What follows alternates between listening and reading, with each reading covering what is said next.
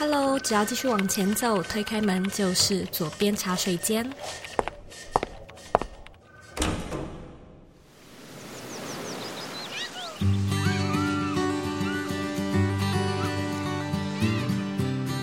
你现在在收听的是左边茶水间第两百三十八集。新的一年呢，祝你新年快乐，兔年行大运。我们这集节目要聊的主题呢，是在自己的家里找到国际远距职缺的方法。相信许多人呢，在新的一年应该有一些不一样的职涯规划。最吸引人的梦幻工作呢，或许就是那种在自己台湾的家里做着国外的远距职缺。那这样的工作究竟要怎么找？履历与面试要注意哪一些小细节？海外工作的一些守则跟资源等等，都是我们这一集节目的重点内容。但是呢，在节目开始之前，也要再次跟你分享几件重要的大事。新的一年呢，我做了一套全新的免费课程，与你分享如何从零打造具有变现能力的个人品牌。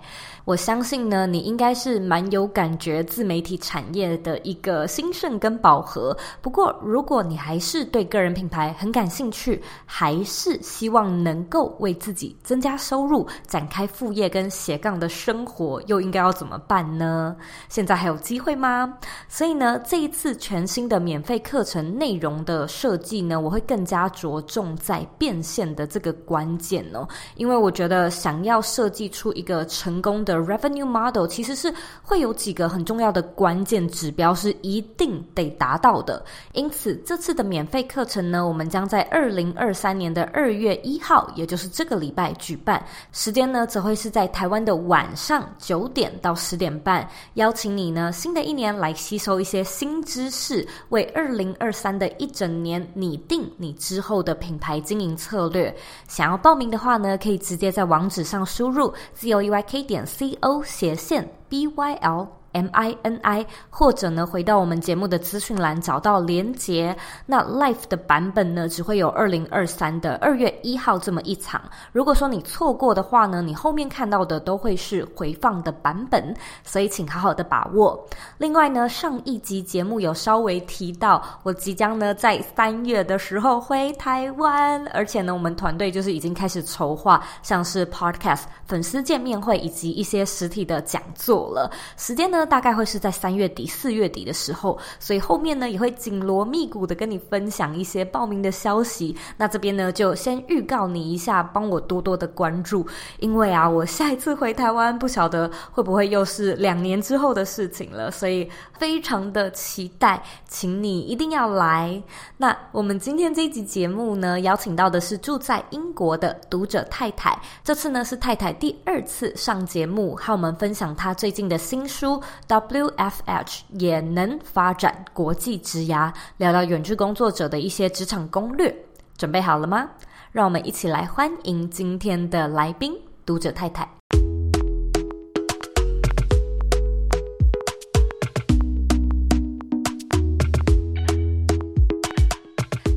很开心又可以再次邀请到读者太太来到左边茶水间。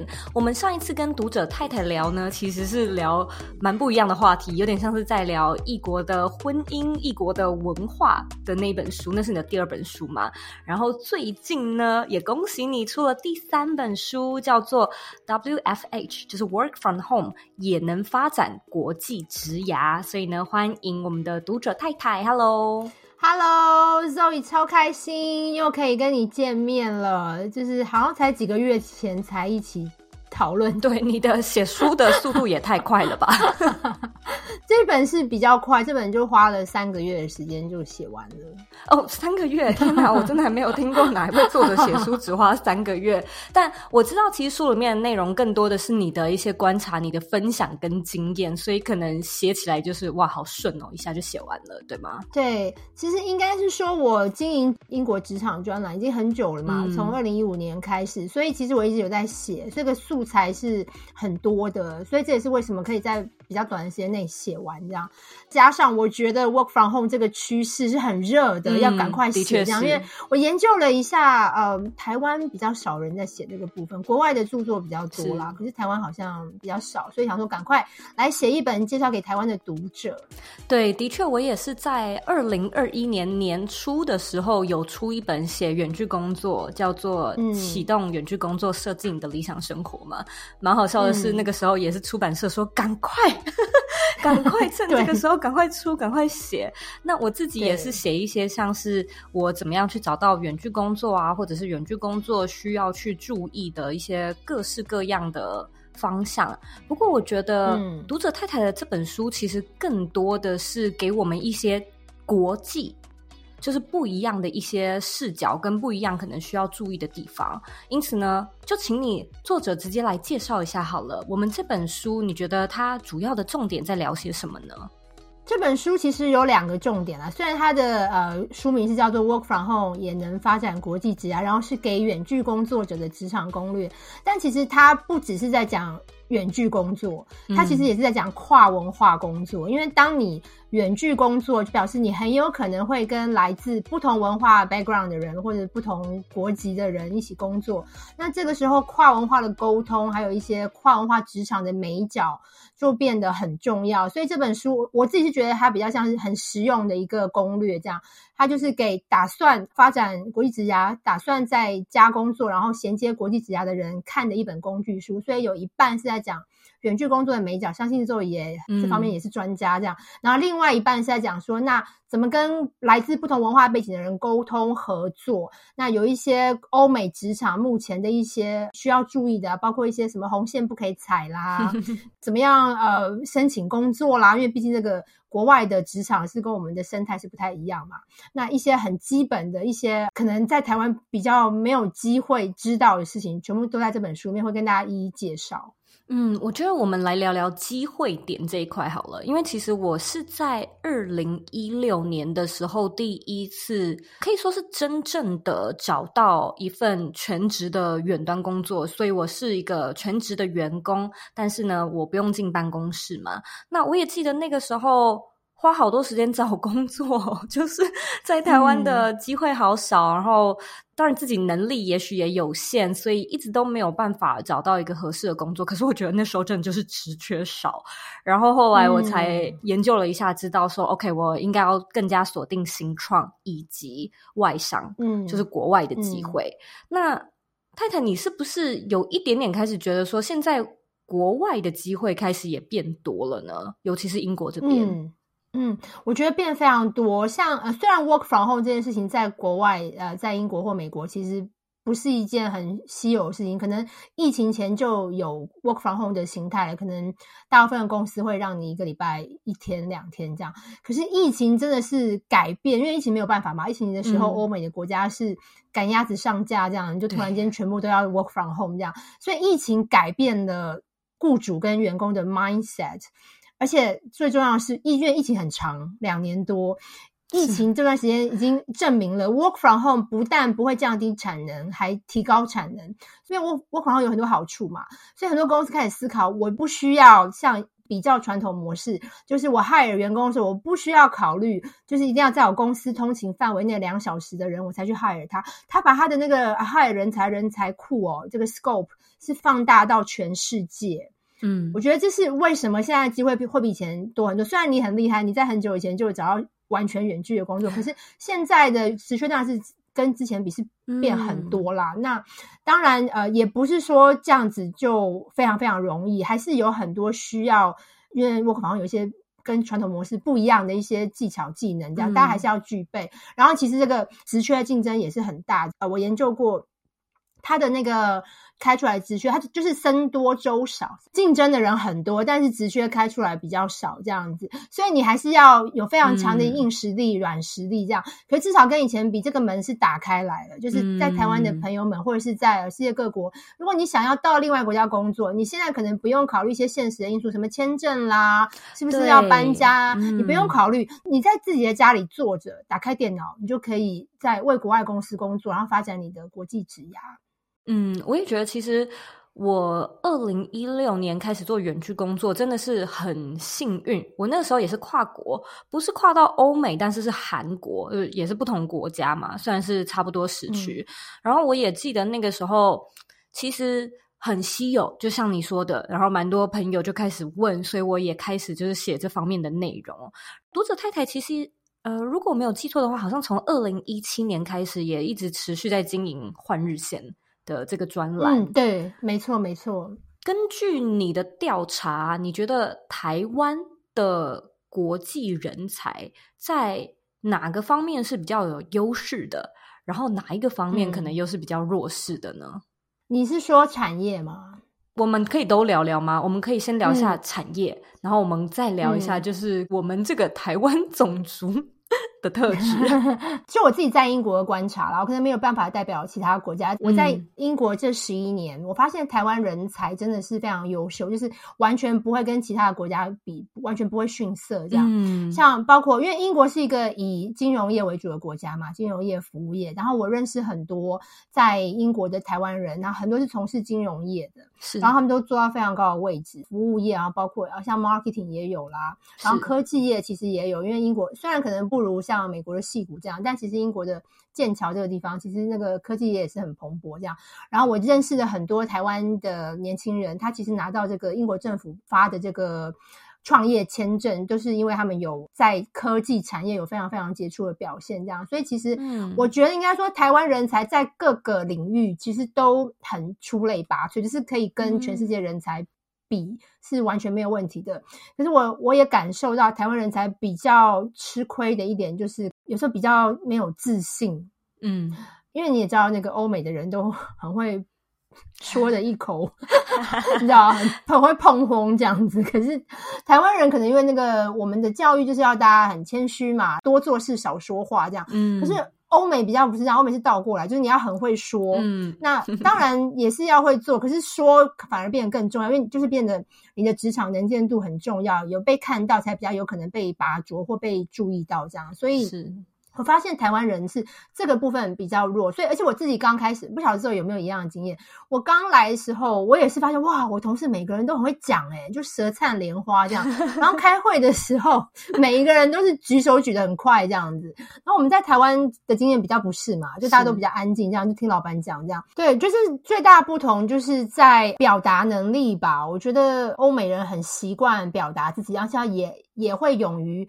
发表不同的意见，台湾好像会比较觉得说：“哎呦，我好像不要跟人家不一样，这样我不要去挑战我的老板或者同事这样。”可是欧美其实还蛮鼓励这一点的，就是尤其是这种新创公司啦、创意产业啦，他其实是希望听到比较不一样的声音。嗯、所以这是我自己觉得台湾人如果想到国外发展职业的话，可以需要加强的部分。如果我们现在呢，来聊聊在。台湾可以说在自己家里好了，我现在就是在一个台北的这个自己家里，我要找一个，我们就说英国的工作，然后是可以远距的，所以我在台北的家里可以自己开始工作。如果是这样的话，我们可以怎么开始呢？第一个最重要就是一定要有 LinkedIn profile。哦，LinkedIn 是一个现在最重要的，是吗？对。对，没有错，因为在欧美，就是百分之九十以上吧，猎头或人资都是用 LinkedIn 在找人嘛。是。那我后来，因为我这次回台湾打书的时候，我就发现台湾没有什么人在使用。没错。可是如果你就像刚刚讲的，你要到国外工作，你要懂他们的游戏规则，那第一步就是你要一定要有一个 LinkedIn 的档案的 profile，这样你一定要开始经营，而且你要好好的经营，就是你要让你的那个 LinkedIn profile 是。比如说照片好了，嗯，你就不要选那种暗暗的啦，或那种 Facebook 那种出去玩照片啦，让人家觉得好像这是一个诈骗的档案，这样，嗯，就就是你要好好经营，你要放一张专业的照片。我也觉得 LinkedIn 其实还蛮像是求职版的，嗯，或者是人脉版的一个 Facebook，因为有的时候看你认识谁也很重要，加谁当好友啊，跟谁就是一起有联系这种的。对，其实它就是一个 social media，只是它是职场版的 social media。所以你在经营的时候，你的那个你的写法就不可以是以其他的 social media 的写法，就是你要加强你的职场你专业的部分。这样，这是为什么有一章，我就顺便有一章是完全在讲怎么样经营你的 LinkedIn profile。嗯，那这个很重要，这是第一步。这样，所以你现在在台湾的家里。你想要找英国的工作，你第一步就是要先把你自己的 LinkedIn profile 写得很完整，就包括刚刚讲的，从照片啊到它所有的栏位，你都要填得很清楚。然后当然都像英文啦，一定是嗯，英文也不可以有什么文法的错误这样子，不可以有错字这样。第二步，我就会建议大家开始在 LinkedIn 上面多跟人家 connect，就像你刚刚 Zoe 说的，就是人脉嘛，嗯、就从这边开始这样。然后，而且很多公司会在 LinkedIn 上面 po 他们的职缺，就可以开始找了。你可以设定你的关键字，这样他就会主动会寄给你，明天会寄给你这样子。那除了 LinkedIn 以外呢，也可以去登录一些英国的求职网站。像台湾就是一零四嘛，美国一定有美国的，那英国也有一些嗯比较大的一些求职网站，嗯、那当然要看你的产业是什么，这样有一些比较综合性的，可能就像什么 Indeed 啊、Total Jobs 这些。是。那如果你是比较专注在某个产业的话，什么教育类的啊，或者 Marketing 啊，你就可以找专门在发那个产业的求职网站。你就是要把你自己想象的是你是一个英国人，虽然你坐在英台湾的家里，可是你就把你自己想象是一个英国的求职者。你在英国的求职市场，你要做的每一个步骤，你都要达到，包括 LinkedIn profile，包括去这些求职网站注册。是。再来就是，你当然要练习你的面试技巧啦。因为如果你申请完工作之后，有人要找你去面试，因为在英国面试跟在台湾还是有点不一样嘛。就像在美国也是这样子，他们有一些基本的会问的问题，他们很喜欢考情境题。比如说，因为英国的公司很怕他会。录取到一个不适任的人，所以他的面试题目里面会有很多大量的情境题，然后会有数科这样子。嗯。然后面试通常都是至少两关以上这样子，所以可以是一个有可能比较漫长的过程这样。尤其是如果是要找远距工作的话，你。因为我顺便有一张是在写说，呃，远距工作的求职网站，我大概写了十几个这样。嗯，那这些求职网站就是会特别列出是远距工作，意思就是说你可以不用进公司，就是完全远距。像 Zoe 之前的公司跟我现在的公司都是完全远距。嗯、你一定要找这种，因为如果你不是找完全远距的话，他根本不可能录取你嘛，因为他知道你就在台湾这样子。是，所以。从第一步开始筛选工作啊，找工作从哪里找，这些都要先要很有系统的知道，下手的时候是要从对的地方开始。诶，英国有在流行 cover letter 吗？有。对，这是一个重点，就是除了 CV 以外，CV 就是 resume 嘛，就是你的简简历以外，他们通常会搭配一个 cover letter。因为英国的申请工作的方法，应该美国应该也是这样子，就是它是针对性要很强。嗯、你除了有你的履历以外，你还要写一封 cover letter，就是求职信。那求职信的。目的是补充你的 CV 里面，就是你的 resume 里面可能没有 cover 到的地方，还有就是要跟这个你的未来潜在雇主去跟他 pitch 这样，就、嗯、表达说为什么我很适合这样。对，有点像是 intention 的感觉，就是我为什么要来，你为什么可以找我，我为什么可以胜任这件事情。我也是开始找国际工作的时候才第一次接触到，想说。我要写什么？我根本不知道要怎么写。嗯、读者太太有没有一些呃小提点呢？嗯，有有有。其实因为我也是在去年的时候拿到这个 Life Coach 的执照嘛，证照，我上他的课程，嗯、所以我也开始有辅导一些学生。那呃，就是在职涯方面辅导他们怎么样去在英国找到工作，这样我都会跟我的学生说，其实最重要的就是。你必须要去研究它的职务描述，就是 job description 里面提到了所有的要求，嗯、你要满足这些要求。所以你每一个 cover letter 你是要克制化，你不可以像台湾这样什么一个自传就打天下，就一个版本就是申请所有工作，这在英国是不可能的。你你你这样做的话，根本没有没有人会理你，这样大家会觉得说你就是乱枪打鸟这样。所以要针对每一个职缺克制化。应该美国也是吧？它通常职务描述会有这个 essential 跟 desirable。essential 就是说你一定要，要对，嗯、那你就要 cover 在里面。然后通常我都会跟大家说，求职信的第一段是最重要的，因为我曾经做过调查，大部分的英国的人资跟 HR 跟猎头，他们大概平均花在看大家的履历的时间大概只有七秒这样，所以嗯，就是读第一段，对。七秒，大概只够看第一段吧，所以你第一段要把重点写出来，就是要写说为什么你很你可以胜任，因为你满足了他的，比如说五个 essential 呃 requirement，你都满足了，你就要写在第一段这样。其实就是像 elevator pitch 这样，在一个很短的时间内去把你这个人当成商品要卖出去，卖给你的潜在雇主，所以第一段非常非常非常重要，而且整个 cover letter 是不可以超过一页的。一页 A4 纸这样。那通常第一段就是呃很重点浓缩你这个人为什么适合这个工作，然后第二段可以分别阐述为什么在扩充这样。然后还有很重要是你一定要去 study 这个公司的网站啊，这个公司的组织文化，他们最近做了什么？就是因为国外的企业还蛮重视他 hire 的员工是不是 match 他公司的组织文化，所以他不希望你只是乱枪打鸟随便乱申请，然后看哪一个中就去哪一个，所以你也要让他知道说你对他的公司是有很深入的了解。当然啦，最后一段就是要讲说，呃，你一定要表现你很强企图心，跟大家说，呃，我希望能够达到可以有面试的机会，这样。其实就是基本上的架构是这样，可是写起来还是要针对每一个职务来写，这样。所以没有一个什么标准版这样，但是有一个基本的逻辑是这样。我觉得现在听众听到这边，可能脑中会开始浮现一个问题是：其实我也是很想要远距工作。如果是跨国的，最棒了，也许我还可以练练英文，然后也许薪水也会比在台湾找远距工作更加的优渥。但是、嗯、有没有特别建议是锁定哪一种方面的产业呢？因为我觉得我们这一集播出的时间可能会是新年左右。新年嘛，就是 很多人应该是想要转职 的一个转捩点，所以也可能在想说，我想要锻炼一些新的技能啊。那未来我想要在家里工作的话，我是不是有哪一方面的产业是可以好好的去研究？因为他们的这种 work from home 的职缺会更多呢？其实我书里面就有有写到，我做了一个调查，是可能大家都会觉得科技业应该是最多的，但其实我那个调查里面呢，科技业是排在第二。第一是 pharmaceutical，就是 healthcare 产业，其实是最多的。我那时候看到，我自己也觉得还蛮惊讶的。哦，算是医疗业吗？对，医疗相关，可以是医疗本身，或者是医疗器材这样子。其实我后来我做完那个呃研究之后，我发现，哎，其实真的也是，因为我的客户里面有两个最主要客户，就是都是这个产业链的 healthcare。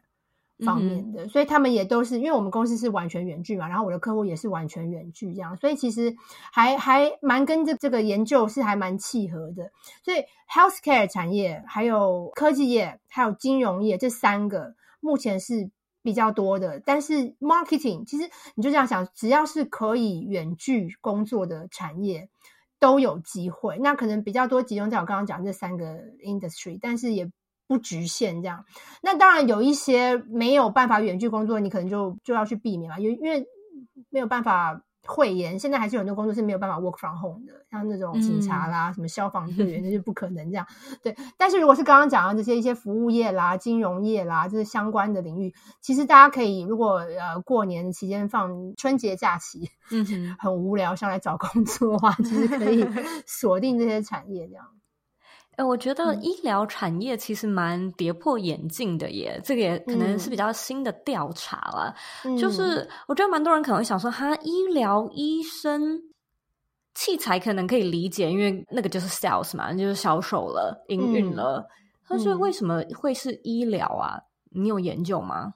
我不晓得这里在在美国的疫情期间，你有没有线上看诊过？没有哎、欸，好险没生病。我们我们在英国有线上看诊过几次，那时候是没有办法，就是因为就是疫情这样。嗯、当然现在因为疫情已经过去了，医生当然就是还是要面对面看病人。可是之前曾经有这样子线上看诊，然后有另外一个部分，我觉得非常完全可以线上来做的，就是这种 mental health 的部分，心理咨商、嗯、完全是可以。所以我在想，可能这个部分也是占了很大众，像包括医疗器材啦。心理咨商这方面，其实都算在这个 healthcare 的产业里面嘛。那而且说真的，那个呃 pharmaceutical 就是 healthcare，真的是占全世界非常非常重要的产业，因为大家都会生病嘛，大家都需要吃药，大家都需要住院这样。所以其实不要小看这个医疗相关器材这个产业，它是非常非常庞大，它背后有非常非常多的利润这样。所以它开出来职缺。也是非常非常多，而且像现在，因为疫情期间，其实很多公司都意识到，其实它可以用 work from home 的方式节省很多营运的成本嘛。所以我在想，这些 pharmaceutical company、嗯、他们其实也发现，除了一些必要的，比如说有时候还是要在实验室啦，那个是没有办法的。嗯、但是他的行销人员啦，或者他一些。其他的研发，它其实是可以用远距的方式来做，所以我在想，可能是因为这个原因，所以健康产业反而在这个调查里面是第一名这样子。我最近读了一本书，叫做《二零三零》，他就是在讲二零三零年可能会长什么样子。嗯、然后它里面就提到了一个是人口的一个结构，就是现在少子化嘛，嗯、大家都不爱生，然后老人会越来越多，因此。这个医疗产业呢，它真的是会变成未来的一个可以说是最赚钱的一个产业。那也就像刚才读者太太讲到的，其实也不是叫你去变成医生啦，就是也许是教学人员啊，嗯、甚至是什么帮一间诊所经营他们的 Facebook 这类型的事情。对啊，对啊，对啊，这个是这样没有错，因为大家呃，除了少子化、老年化以外，大家的寿命越来越长。对。不只是有时候是生病了，那是没有办法。那有时候其实也不是生病，只是大家想要活得更健康。对对，健康食品，嗯、对这些全部都算在这个领域。真的耶！我、嗯、那听众就是，如果过年期间呢，可以去往这些方向 找找看。对，我觉得第一步应该是看哪一些工作是完全远距。嗯，毕竟你是人在台湾的话，你真的就只能锁定完全远距的工作，因为现在世界上比较多的产业还是。叫做混合远距嘛，就是它会有一个总部，然后它可能弹性让所有的员工一个礼拜，譬如说进去三天或进去两天这样，大部分还是这样。我那时候做的调查是，世界上有百分之五十六的公司 employer 是可以接受远距工作的，那这百分之。五十六里面有百分之十六是完全远距，就是像我的公司跟你之前的公司那样，是完全不用进去的。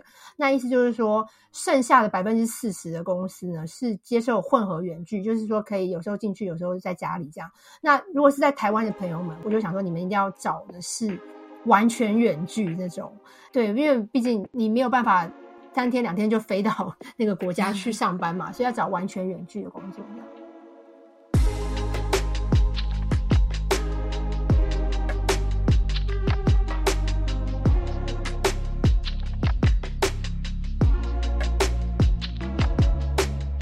个人品牌正逐渐走向饱和与红海。如果现在来经营自媒体，究竟是否还有机会？应该要如何规划才能避开陷阱，少走冤枉路，少花冤枉钱呢？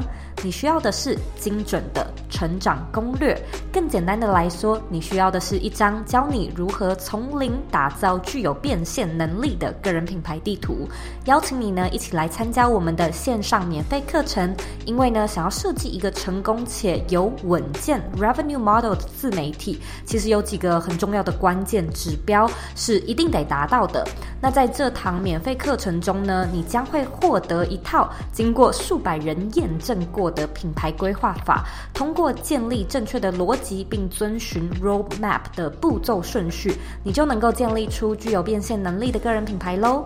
想要报名免费课程，请直接在网址上输入 c o e y k 点 c o 斜线 b y l m i n i，或者呢回到 podcast 资讯栏里就可以找到相关的连结。让我们一起学习品牌规划的正确逻辑，找到更适合你的成长策略。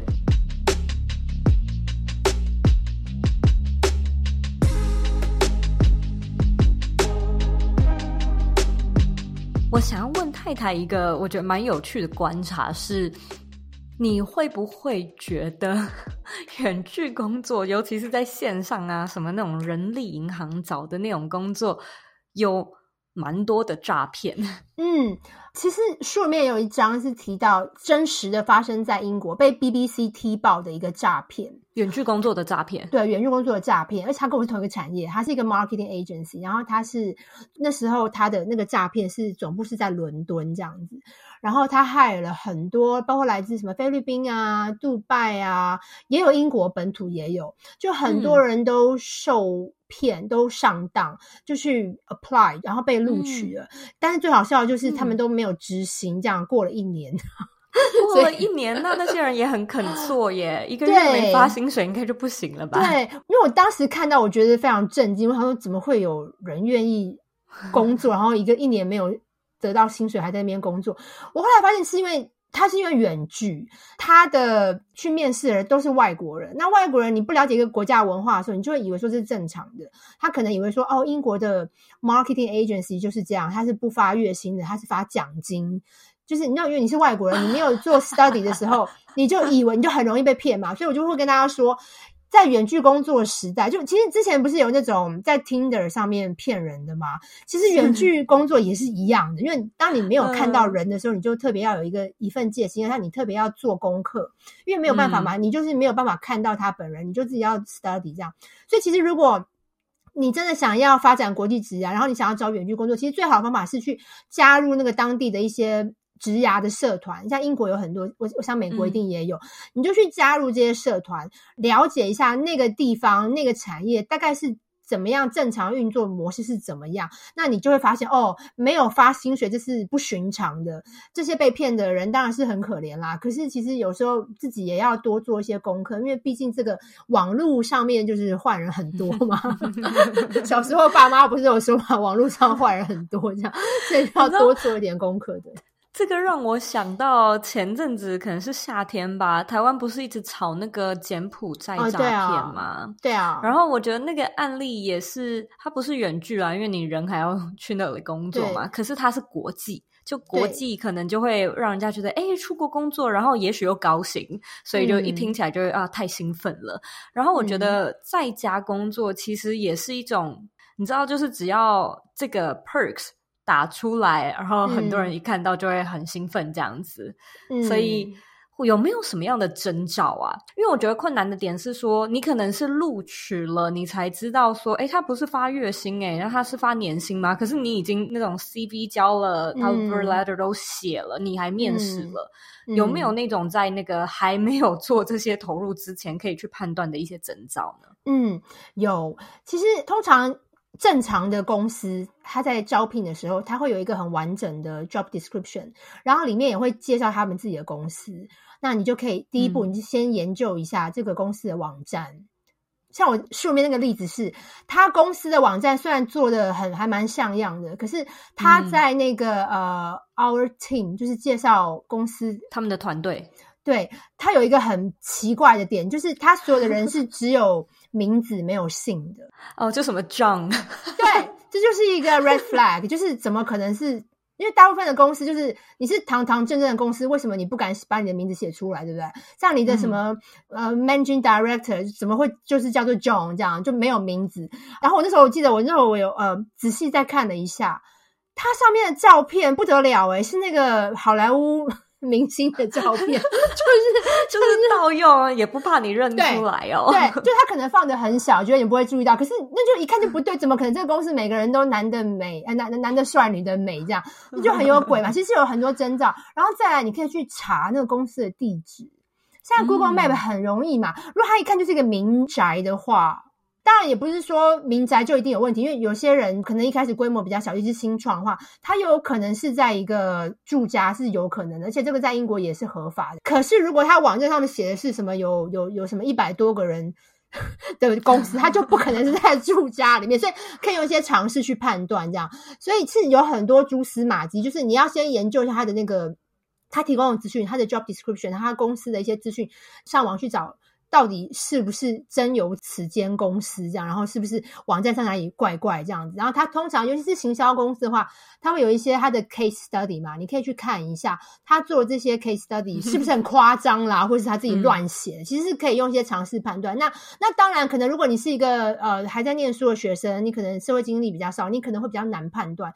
但是我觉得这个时候就可以跟一些前辈请教一下，就是我觉得不要看到国际工作就好像啊很很很兴奋这样，很贸然的去。投这样，在这个时代哦，因为远距嘛，你就是要冷静一下，你你要多做一些功课。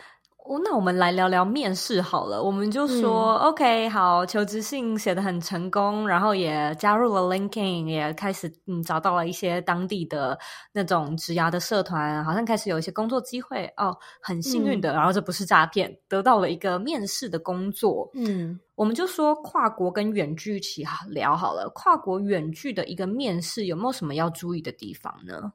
嗯，其实所有的面试哦，都有一个很重要的事情，就是不可以迟到啊。对，这应该很基本啦。对，那因为跨国的远距工作面试一定就是呃视讯嘛。那我都会跟大家说、嗯、哦，视讯的话，你不要觉得说好像时间到你就上线就好了，你一定要提早上线，因为有时候。科技的一些 technical 的问题，可能如果你嗯太晚发现，你就来不及拯救了。所以你要早一点登录看看看是不是有什么问题，这样。所以第一个，我觉得要给人家很好的印象，就是你千万不要迟到。那在呃视讯来面试的时候，你就是要第一个要 make sure 你的科技是没有问题的，网络那些是很通畅的，然后你呃 login 什么都没有问题，这是第一个。其实通常那个面试你还没有时间还没有到，他是不会让你进去的嘛。但是你宁愿去那边等，你都不要最后一刻上去发现自己登录不了，这是第一个。然后还有一些很重要，譬如说面试的时候，你一定要让你自己的脸是可以很清楚的被看到啊，嗯，一定不可以背光嘛，因为谁会跟一个脸都看不清楚的人面试？就是对方也会觉得你是诈骗啊，觉得你都这样子 看不清楚这样，所以也要选一个采光比较好的一个角度这样。然后还有一个，其实这个听起来很小，可是其实还蛮多人会犯这个错，就是有些人会觉得不要让对方看到你的背景。就会用那种虚拟背景嘛，或、嗯、模糊或虚拟，模糊还好，可是如果是虚拟的话，有时候就会出现那种头突然不见了，切到手。对对对，我觉得那个虽然很小，可是那个我觉得也要注意，因为毕竟这是一个很正式的的面试嘛，你你当然希望给人家最好的印象，这样。那这是一些比较基本的一些呃硬体方面的的需要注意事情。那在软体上面，我觉得你第一个跟外国公司面试的时候。虽然这个听起来可能很像陈腔滥调，可是自信真的很重要。尤其我们亚洲人很容易害羞啊，或紧张啊，又觉得讲英文又会更紧张。这样，你如果真的很紧张的话，你想办法就是多练习、多模拟那个情境，因为人都是这样嘛，多练习就比较不会紧张。这样，然后第二个，如果你真的觉得你的英文你没有太有自信的话，你讲慢一点。讲清楚，讲慢，这样，我觉得那些公司不会要求一个呃 non-English native speaker 的人讲的很道地英文，这这个你不用担心。但是他会希望你讲的很清楚，所以我觉得有一些台湾腔啊什么是 OK 的，可是你要讲的很清楚，嗯，讲慢一点，然后你可以甚至适时的问对方说：“我刚刚讲的你有听得懂吗？”你可以跟他有些互动，你可以 make sure 他听得懂你刚才讲什么，这样。还有就是，如果呢，因为毕竟是英文面试，可能有时候问题听不清楚。我觉得不要在听不清楚的情况下就贸然回答，你可以再问他一次，请他 repeat。嗯哼，对，或者是你可以自己 repeat，你可以说你刚刚问的问题是这样这样这样吗？嗯，你让对方觉得说，哦，对，你刚刚有在听我讲什么，就是你跟他 double check，嗯，然后同时也让对方知道说，我刚刚有很认真在听你讲，可是我想要确认。你刚刚讲的是不是个问题？这样，所以我觉得其实一些可以让自己比较有自信，然后让自己比较稳稳住的方法是这些这样。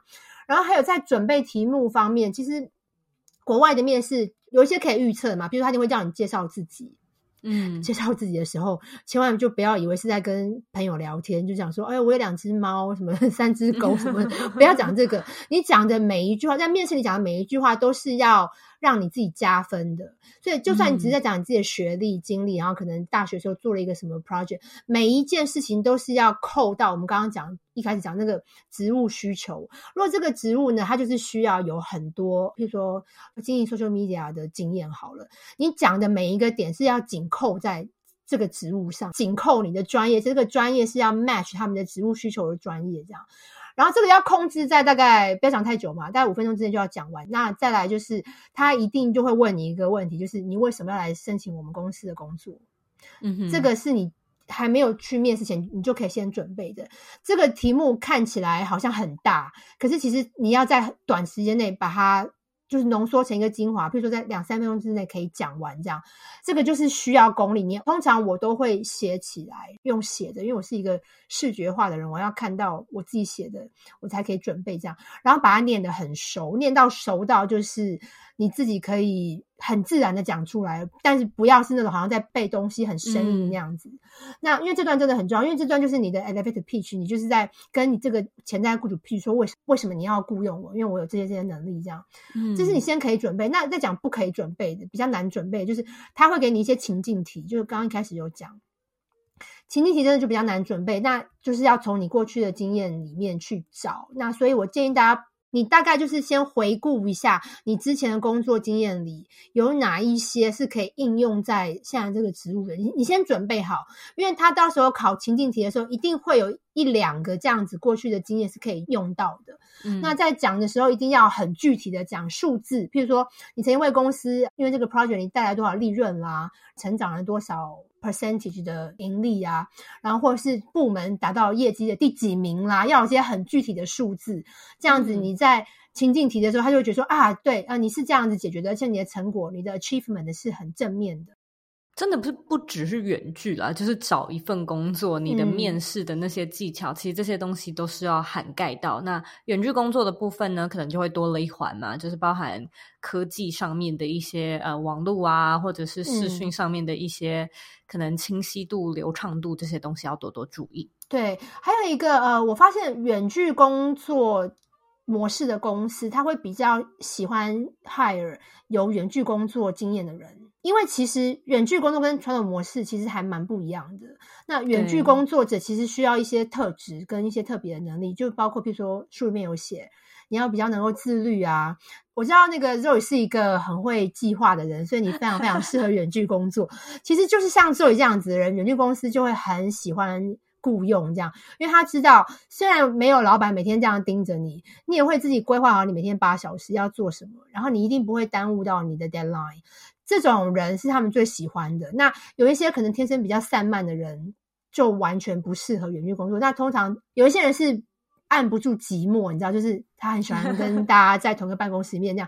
那那种人也不适合远距工作，所以通常有远距工作经验的人就已经向他的雇主证明了，我是有远距工作经验，而且我很适合，我可以自己克服那些科技的问题啦，什么沟通的问题啊，跟那些心理的问题。所以这也是为什么已经有远距工作经验的人比较容易被远距工作的公司录取。我觉得真的是诶、欸嗯、其实就很现实的。如果我今天要去找员工的话，因为毕竟我们整个团队也都是远距，我美国，然后他们台北、高雄，就各地这样子工作。嗯，我可能也都会喜欢找有远距工作经验的人，因为会觉得其实我曾经有做过，可能就是有 hire 过的一些实习生，很可惜的地方就是在于，我觉得今天一切都很好，如果我们在同一个办公室。你的能力什么的都很符合我的需求，可是今天就是我不在，然后好像一切的各种阻碍都是因为我不在旁边，你没有办法马上问，你没有办法马上处理，因此你没有办法马上判断，然后你不知道怎么危机应变。可是如果刚好我在旁边的话，那我就只要提点一下，那你就没有问题了的这种感觉。所以其实很多时候，我觉得远距工作它困难的是。各种的自主能力啊，对，哇，今天就真的老板不在啊，那我们有的时候讲的一些可能周会开的都是大方向，我都会说哦，这个礼拜要完成这件事情哦，那、你要怎么完成？嗯、照你自己的意思，嗯、就是你有能力的话，你做得快，我也不会要求你加班，你就提早下班了。嗯，那你要怎么做？所以这个是完全你。可能要自己 figure out 的，所以我其实，在看远距工作的时候，我也观察到会有两派人，有一派人是很爱这样子的一个工作模式，会觉得哇，太棒了，老板都不管我，然后给我超级无敌多的自由。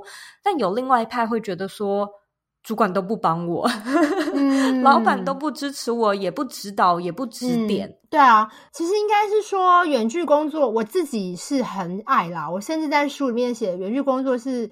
媲美无痛分娩这样子，这个伟大发明这样，因为我觉得很棒啊。因为我的个性就是那种不需要人家盯着我，就会自己把事情做好。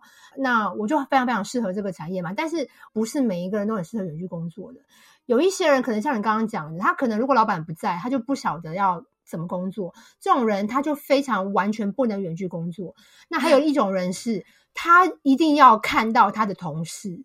他一定要有那种大家 socialize 的机会，他才觉得上班是件有意义的事情。那这种人，那可能跟能力没有关系，他就只是个性，就是比较喜欢热闹这样。那我们现在 recap 一下，如果呢，今天的听众他未来想要取得海外的远距工作，我们如果说 step by step 的话，第一个你会说有点就像是。注册 LinkedIn，然后开始在上面建立一个好的 profile，开始就是跟其他的人呃连接交友。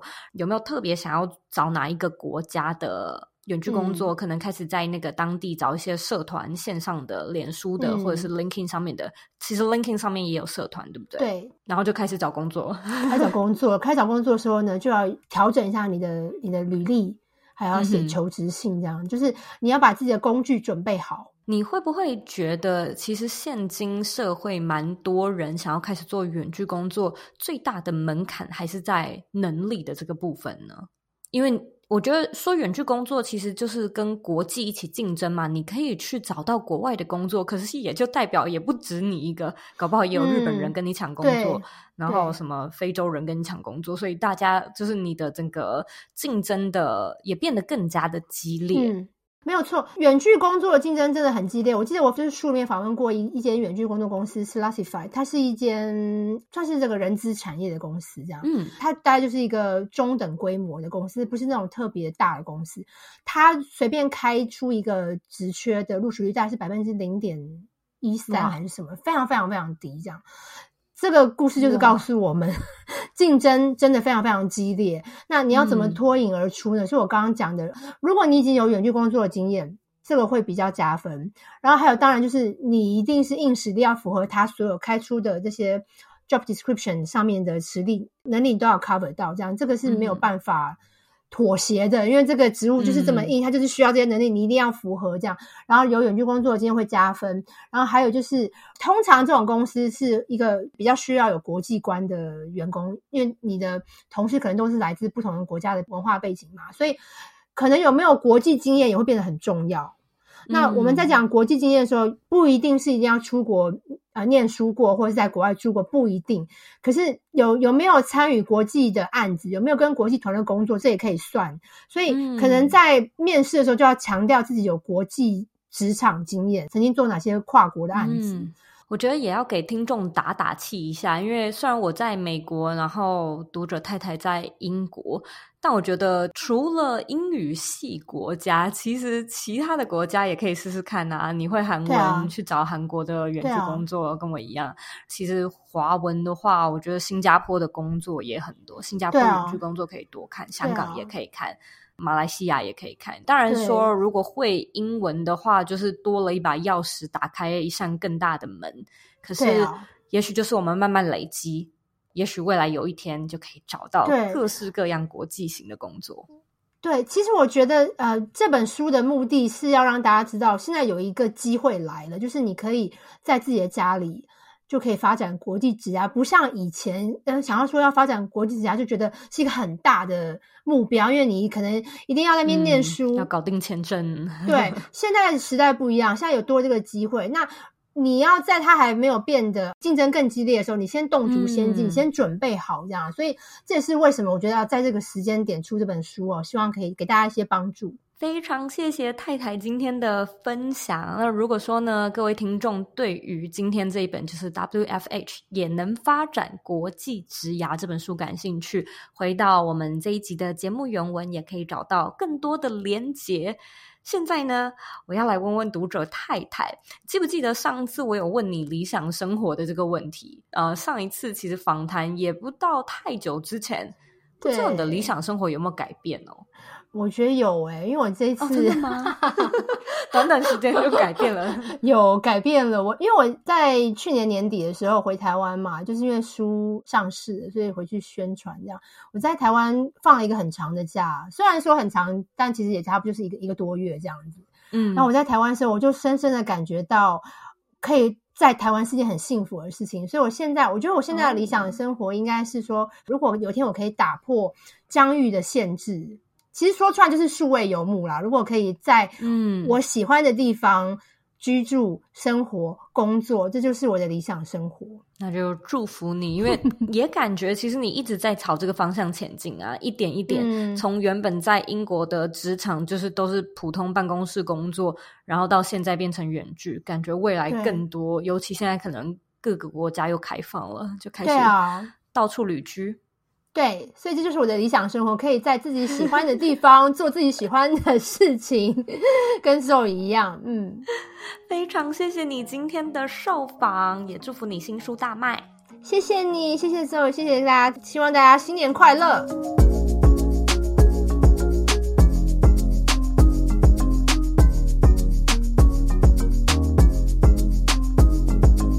今天的重点整理。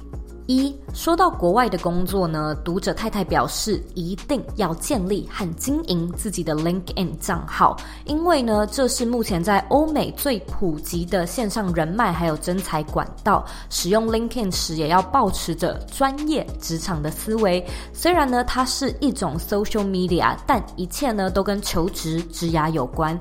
因此啊，像照片就必须要是专业清楚的照片，简介呢也要特别是 for 职场专用的。尽量呢，在上面多多开始认识一些人，关注一些自己有兴趣的公司。许多公司呢，也会直接在 LinkedIn 上面 po 职缺，可以呢设定一些与你专业符合的关键字，来定期呢收到相关的通知。那除了 LinkedIn 是一个必要的之外呢，加入一些当地的求职网站，关注远距工作的职缺平台，当然也都是呢找到远距工作的第一个起手式。二。读者太太提醒：履历一定要克制化，不要乱枪打鸟。最重要的是呢，要去研究这个公司，还有职务说明，找到所谓的 essential，也就是必要的条件，并且呢，多花心思去准备面试的数科，还有情境题，才能够提高录取率。那当然，面试啊，像是不要迟到，注意硬体设备，其实这些都是基本常识。不过在面试的过程中呢，自信很重要。宁愿慢慢讲，也不要含糊不清。如果有不确定的地方呢，可以重复对方说过的内容，然后再三做确认。那讲到一些情境题的时候呢，也应该要多举一些有实际数字的具体例子，才能够呢，让你说的每一句话对面试官来说都是加分的。三，什么样的产业比较容易有远距工作的职缺呢？太太说，可以先从医疗健康产业、资讯业、金融业、科技企业，还有教育类等方向着手。太太强调。国外的工作和台湾的应征过程是很不一样的。除了简历 （CV） 之外呢，欧美很重视 cover letter，也就是一张大约 A4 大小的求职信。求职信的目的呢，是补充履历没有 cover 到的地方。它就像是一个简短的 pitch，去说服你的雇主为什么要雇佣你。因此呢，求职信其实是需要很有策略的来撰写，包含呢，第一段应该要直接切入重点，说明你为什么可以胜任。第二段呢，补充这些为什么，后面呢，也可以再加上一些你对于该公司的研究跟观察，掌握七秒元素，在七秒内呢，吸住面试官的眼球，让求职更加的顺利。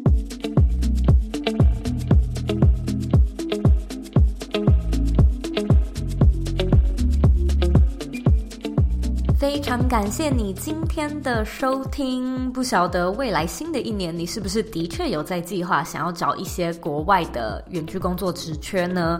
如果有的话呢，也邀请你回到这一集去找到更多读者太太新书的内容。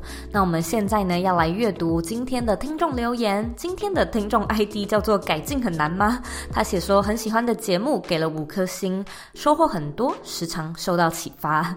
非常感谢这位听众，他。是在两年前留的言。如果说呢，你听完我们今天这一集的节目，觉得呢有带给你一些收获、一些启发的话呢，我也希望你能够帮我到 Apple Podcast 上面打星评分，还有留言。在留言的时候呢，我也希望你可以留下五颗星，然后告诉我呢，你现在正在收听的是哪一集，告诉我一些你的 feedback 或者是你的想法。别忘了按下订阅键，把这个节目呢订阅起来，然后把它分享给身边你认为很重要的人，以及你认为会有需要的人。